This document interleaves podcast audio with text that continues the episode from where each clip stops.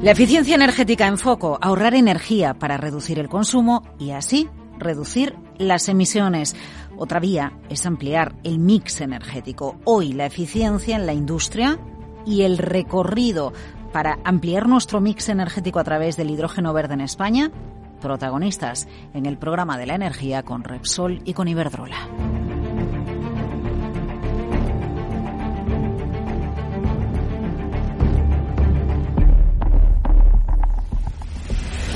El programa de la energía con Laura Blanco.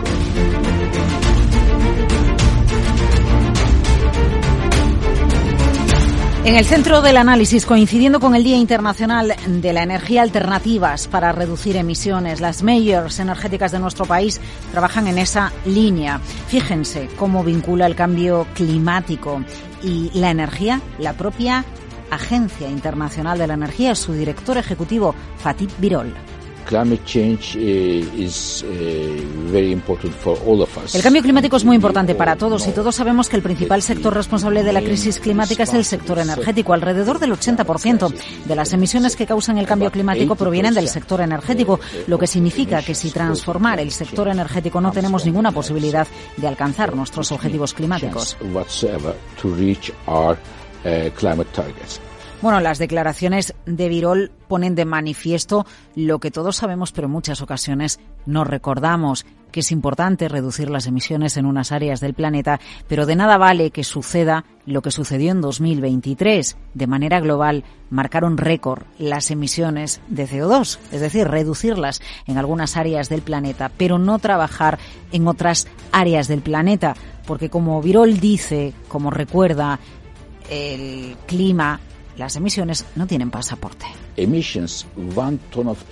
Emisiones. Una tonelada de emisiones va a la atmósfera desde Berlín o desde Múnich o desde Dortmund o desde Detroit o desde Manila o desde Estocolmo. Es el mismo efecto sobre el efecto climático en Alemania. Las emisiones no tienen pasaporte, por lo que hay un efecto en todas partes. Mañana Alemania incluso las emisiones llegarán a cero. El impacto del cambio climático en Alemania no cambiará nada si no avanzan en la misma dirección otras zonas. Bueno, pues no tienen pasaporte las emisiones y esto está bien que lo recordemos cuando nos planteamos las políticas públicas o cuando nos aplicamos o nos planteamos los retos en la Unión Europea. Tenemos que mirar a Asia, tenemos que mirar a Latinoamérica, a zonas eh, potentes en emisiones si lo que queremos es conseguir un objetivo común. Reducir emisiones a través de la eficiencia, a través del hidrógeno, hoy en el programa de la energía.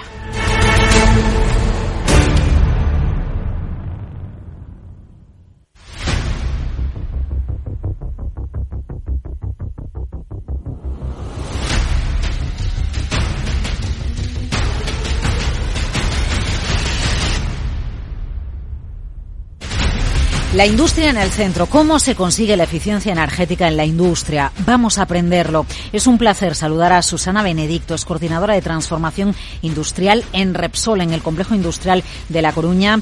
Susana, gracias por acompañarnos en el programa de la energía. ¿Qué tal?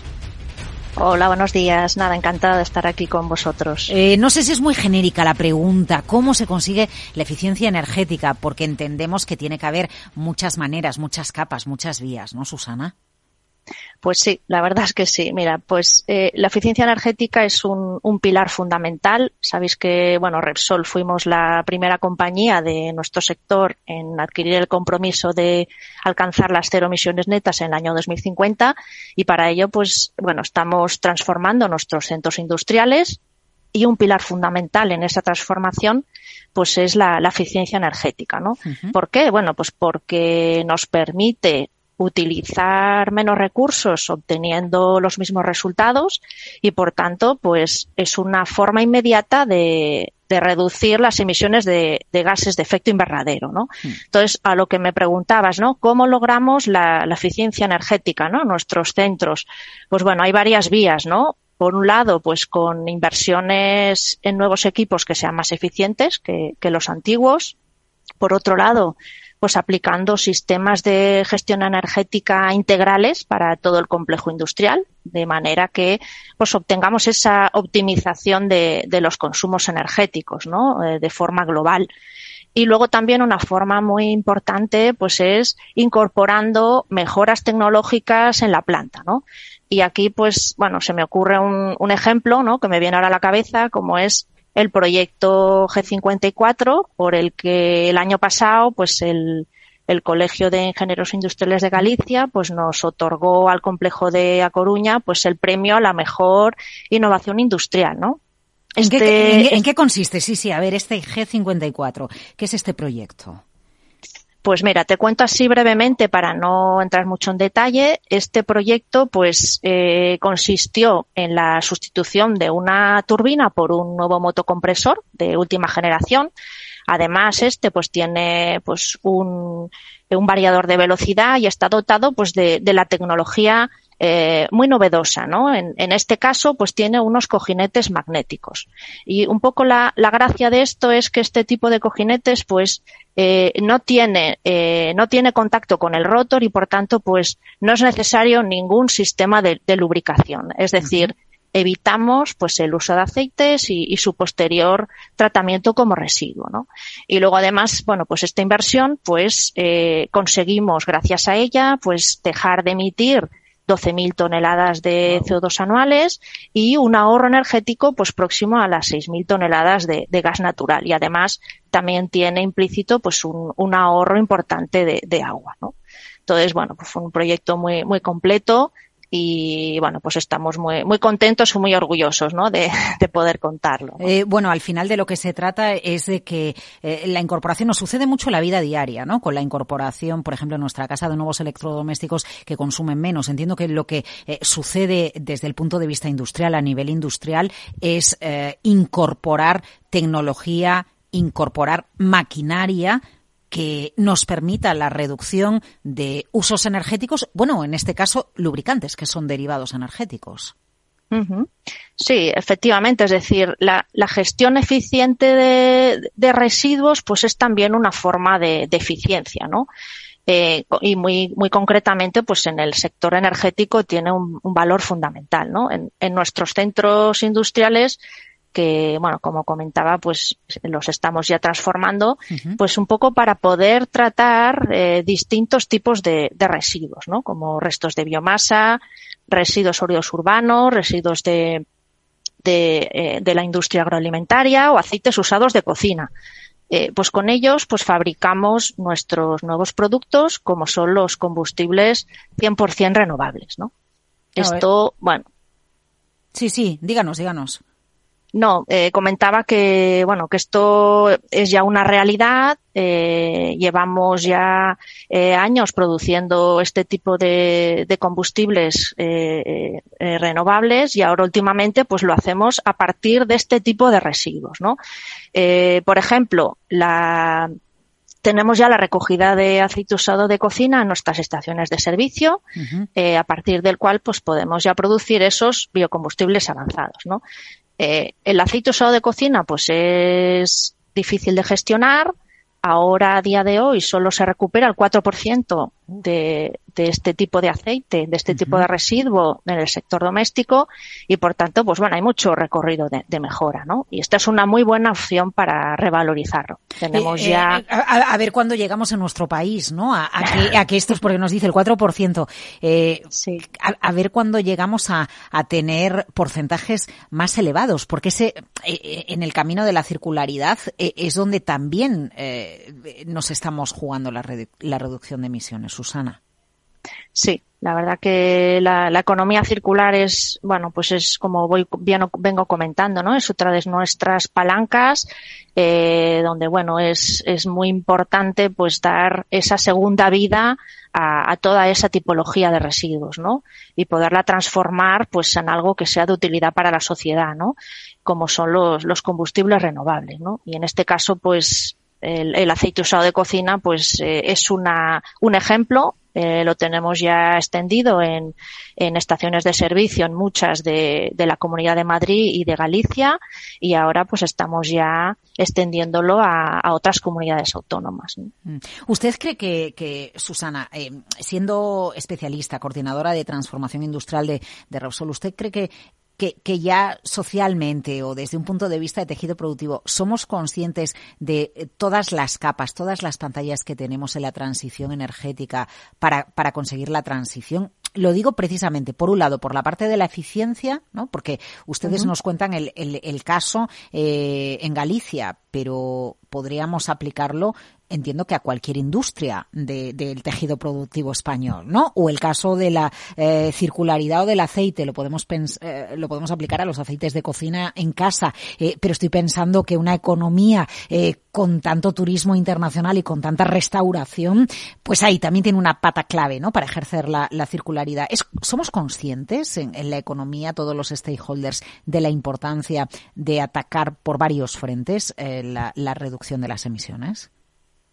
Bueno, yo creo que cada vez estamos siendo más conscientes, ¿no? Es algo que, eh, bueno, pues eh, por suerte eh, estamos dándonos cuenta, pues que tenemos que cuidar nuestro planeta y, y, bueno, pues una buena forma puede ser esos residuos que a día de hoy son un problema, pues eh, darles esa segunda vida y precisamente pues resolver o ayudar a resolver ese segundo problema como es la, la, la contaminación, eh, bueno, pues la, las emisiones, ¿no? Reducir esas emisiones de efecto invernadero, ¿no? Entonces, una buena forma, pues puede ser dándole esa segunda vida a los residuos de manera que podamos, eh, pues obtener esos combustibles de, eh, que no, que no tienen emisiones, ¿no? 100% renovables, ¿no? Ya, bueno, y entiendo que por otro lado investigando, ¿no? Para que haya más maquinaria, como el caso del G54 que usted nos contaba, ¿no? Para que, para que haya más maquinaria que permita ahorros en el uso de otros materiales o en el uso de la energía. Así es. Eh, en Repsol apostamos eh, 100% por la tecnología, por la innovación, por la investigación. Es clave, es fundamental y bueno, pues para desarrollar todas esas tecnologías que van a apoyar tanto la eficiencia energética como esos proyectos de, de transformación eh, para, para conseguir, bueno, pues esos residuos que son más difíciles de transformar, pues poderlos convertir en esos combustibles renovables. Susana Benedicto, desde Coruña, desde el Complejo Industrial de Repsol en Coruña, coordinadora de transformación industrial de la compañía. Gracias por atendernos en el programa de la energía. Nada, un placer. Muchas gracias a vosotros.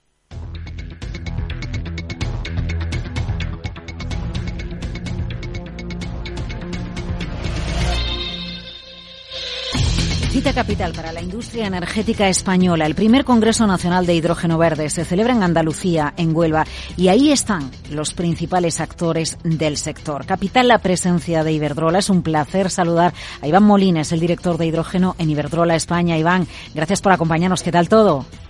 Muy bien, buenos días, muchas gracias. La verdad es que con mucho movimiento aquí en, Huelva. Eh, bueno, es interesante entender ese movimiento porque fíjese, hace dos, tres años empezábamos a hablar ya de manera muy contundente eh, del hidrógeno verde y de la apuesta por el hidrógeno verde en España. ¿Qué llevó de avance? ¿Qué ritmo de avance lleva, lleva nuestro país?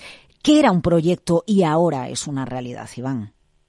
Bueno, yo creo que para, explicar la estrategia que estamos desarrollando en Iberdrola es importante que, digamos que en Iberdrola nos anticipamos ya hace 20 años ¿no? por, la, por la apuesta por las energías renovables ¿no? y eso nos ha permitido ser líderes en el sector energético. Gracias a esa apuesta por las renovables somos capaces de desarrollar, como ahora te comentaré, el hidrógeno verde. Entonces, para situar dónde nos estamos centrando en el hidrógeno verde, yo creo que lo primero que debemos de ver es cómo, cómo estamos enfocando en Iberdrola la, la, transición energética. Nosotros en Iberdrola vemos que para, para descarbonizar la economía, lo primero que hay que hacer es descarbonizar el sector eléctrico. ¿Cómo? Pues apostando por las energías renovables, que como te he dicho ya, ya empezamos hace 20 años, apostando por redes inteligentes y por supuesto aportan, apostando por el almacenamiento de energía tanto con baterías como eh, almacenamientos hidráulicos. Pero esto no es suficiente, descarbonizar el sector eléctrico, dado que las emisiones de ese pesan del orden de un 25%. Entonces, hay que atacar eh, los otros usos que actualmente eh, están siendo ocupados por los combustibles fósiles. ¿Cómo? Pues electrificando la demanda todo lo que podamos, apostando por vehículo eléctrico y apostando por el calor eh, eléctrico tanto industrial como en hogares y con eso más o menos somos capaces de atacar el entre el 70 y el 75% del problema. Pero hay del orden de un 25% que no son sectores que no son eh, electrificables. Y ahí es donde estamos apostando por eh, el hidrógeno verde. Es lo que llamamos eh, los sectores difíciles de abatir. Entonces, ¿cómo estamos enfocando este, este, planteamiento en Iberdrola? Yo te diría que con tres horizontes temporales. Y, ahora te explico dónde estamos ya ¿no? y qué ha cambiado en, estos dos últimos años. ¿no? Eh, el, primer, eh, el primer sector en el que nos podemos centrar es lo que nos gusta llamar a nosotros el, el, corto plazo, es descarbonizar todo aquello que está utilizando hidrógeno gris hoy, cambiar ese hidrógeno gris por, por, hidrógeno verde. ¿Y qué sectores, qué sectores son, son estos? Pues son el sector refino, el sector de los, de los eh, fertilizantes, y el, sector químico. Más o menos en España hoy hay un consumo de algo más de 500.000 toneladas año de este, de este hidrógeno gris. Pues bueno, estos primeros proyectos consisten en descarbonizar eh, esas, esas actividades industriales. Y ahí te, diría, por ejemplo, nuestro proyecto, nuestro proyecto estrella, que es el proyecto que desarrollamos en, dos, pusimos en marcha en 2022 de Fertiberia, para descarbonizar el sector fertilizantes. Ahí hemos eh, instalado una planta de, 20 megavatios en, Puerto Llano, que es capaz de producir 3.000 toneladas año, y con eso eh, suministramos hidrógeno verde a Fertiberia con el fin de que produzca un amoníaco verde que a su vez lo incorpora en su fertilizante verde. Con eso ellos son capaces de descarbonizar o sustituir más o menos el 10% de, de su consumo, con lo cual aún queda recorrido y de hecho otro de los proyectos que, tenemos en mente es otra planta eh, mayor en, en Puerto Llano. Aparte de eso, eh, del sector industrial, también estamos atacando eh, el transporte pesado o el transporte de autobuses interurbanos en aquellas soluciones donde no se llega con el, vehículo, el, camión eléctrico o el bus eléctrico, como es el caso de en Barcelona, en la zona franca, hemos instalado la, la primera hidrogenera para suministrar hidrógeno verde actualmente a ocho autobuses de Fertiberia y este año ya van a ampliar a 38 autobuses más, con lo cual tendrán 46 eh, autobuses circulando con, con, hidrógeno verde. Y no solo desde esa planta alimentamos a, a, la TMB, sino que también estamos suministrando a otros eh, clientes como puede ser eh, CAF, que está desarrollando un vehículo para ferrocarril eh, impulsado con hidrógeno verde y está haciendo pruebas eh, actualmente en una línea en, eh, en, Zaragoza. esos dos son dos proyectos que ya son una realidad y eso es lo que desde 2022 en Iberdrola tenemos produciendo, pero por supuesto no nos quedamos no nos quedamos ahí, ¿no? Hay muchos más muchos más proyectos que, que ahora te voy contando.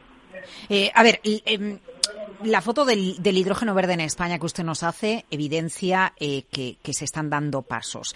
Em, ¿Cuáles son las principales barreras que tiene el hidrógeno verde para avanzar más rápido en España? ¿Una cuestión de precio? ¿Una cuestión de que haya más demanda? Pues yo creo que es una combinación eh, de ambos. Es una combinación de ambos. El primer gran reto que, tenemos eh, para impulsar el hidrógeno, como tú bien dices, es abaratarlo. ¿Y, cómo se puede abaratar? ¿no? Pues las fórmulas para abaratar el hidrógeno yo creo que son la regulación adecuada y las ayudas para impulsar, para impulsar estos primeros eh, proyectos. ¿no? Es necesario que a nivel global se legisle para conseguir la, descarbonización y que la industria eh, vaya enfocando sus soluciones hacia, hacia esa descarbonización. Por eso es fundamental disponer de los apoyos públicos necesarios en las cantidades necesarias y en el momento oportuno, que, que es ahora, ¿no? Eh, para que se agilicen eh, esos proyectos. También es necesario, las barreras que estamos encontrando es eh, la agilidad en la tramitación. ¿no? Necesitamos velocidad en este tipo de proyectos y que las ayudas realmente eh, lleguen para poder cubrir ese diferencial que hoy existe entre el hidrógeno verde y el, y el hidrógeno y el hidrógeno gris. Y, y con eso poco a poco se irá generando esa demanda, que como te digo, esa, esa primera demanda ya existe en lo que hoy, eh, en aquellas industrias que están consumiendo hidrógeno gris y que a medida que vaya evolucionando y se vayan instalando proyectos de, hidrógeno verde, pues por economías de escala irán optimizándose y podremos ir generando demanda en otras industrias que necesitan soluciones de, descarbonización y que actualmente no son capaces de hacerlo mediante eh, la electrificación, como pueden ser pues la industria cerámica, eh, la industria del, acero, que serán los siguientes en dar el paso cuando esta tecnología hmm. vaya vaya abaratándose. Eh, claro, al final de, lo que está en juego en esta en esta década, ¿no? Y por eso también entendemos que, se celebre este primer Congreso Nacional de Hidrógeno Verde en, en España. Eh, eh, está en juego que se pongan los pilares adecuados para que España sí se convierta, a sabiendas de que tenemos mucho sol y tenemos mucho viento, que de verdad nos convirtamos en una potencia internacional en hidrógeno verde y que eso también atraiga empresas para que se instalen aquí, porque aquí hay, porque aquí haya los suficientes recursos energéticos, entiendo, Iván.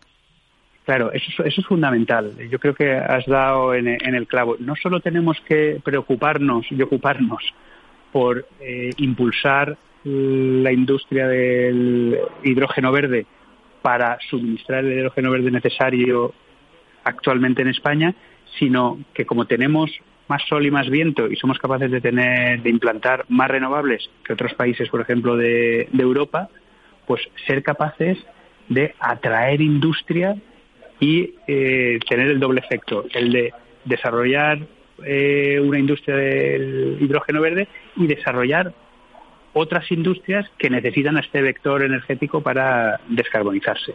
De hecho, eh, el reto que teníamos en España ha ido ampliándose. El, primer, el objetivo que se estableció en la hoja de ruta de hidrógeno verde, el primer objetivo que se estableció y así queda reflejado en el actual eh, PENIEC es que en el 2030 hubiesen instalados 4.000 megas de eh, electrolizadores. Eso suponía eh, unas inversiones eh, superiores a, a 9.000 millones de euros y además se habilitaron desde el gobierno con el con los fondos NES Generation, con los PERTES, 1.555 millones para impulsar esos proyectos. Pues bueno, esa ambición se ha más que duplicado eh, con 1.600 eh, millones más de ayudas y el objetivo del actual PNE que está en revisión es alcanzar los 11.000 megas, o sea, casi el triple, ¿no? los 11.000 megas en, en 2030. Y eso eh, y marca ¿no? Eh, ese objetivo que tenemos de, de convertirnos en líderes en, en España dentro de la Unión Europea en cuanto a la, producción de, hidrógeno de hidrógeno verde. El hidrógeno verde análisis, la foto con Iván Molina, el director de hidrógeno en Iberdrola España. Muchas gracias por acercarnos a los retos que tenemos y a la realidad que ya está cambiando la transición energética en nuestro país. Iván, gracias. Muchísimas gracias a ti.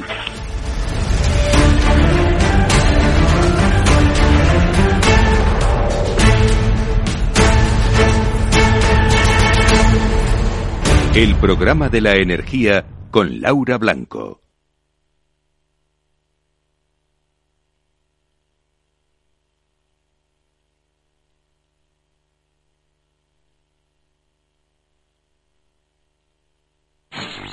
En Capital Radio te mantenemos económicamente informado desde que amanece. Son las 7 de la mañana, hora central europea, las 6 de la mañana en Canarias. Aquí comienza Capital, la bolsa y la vida.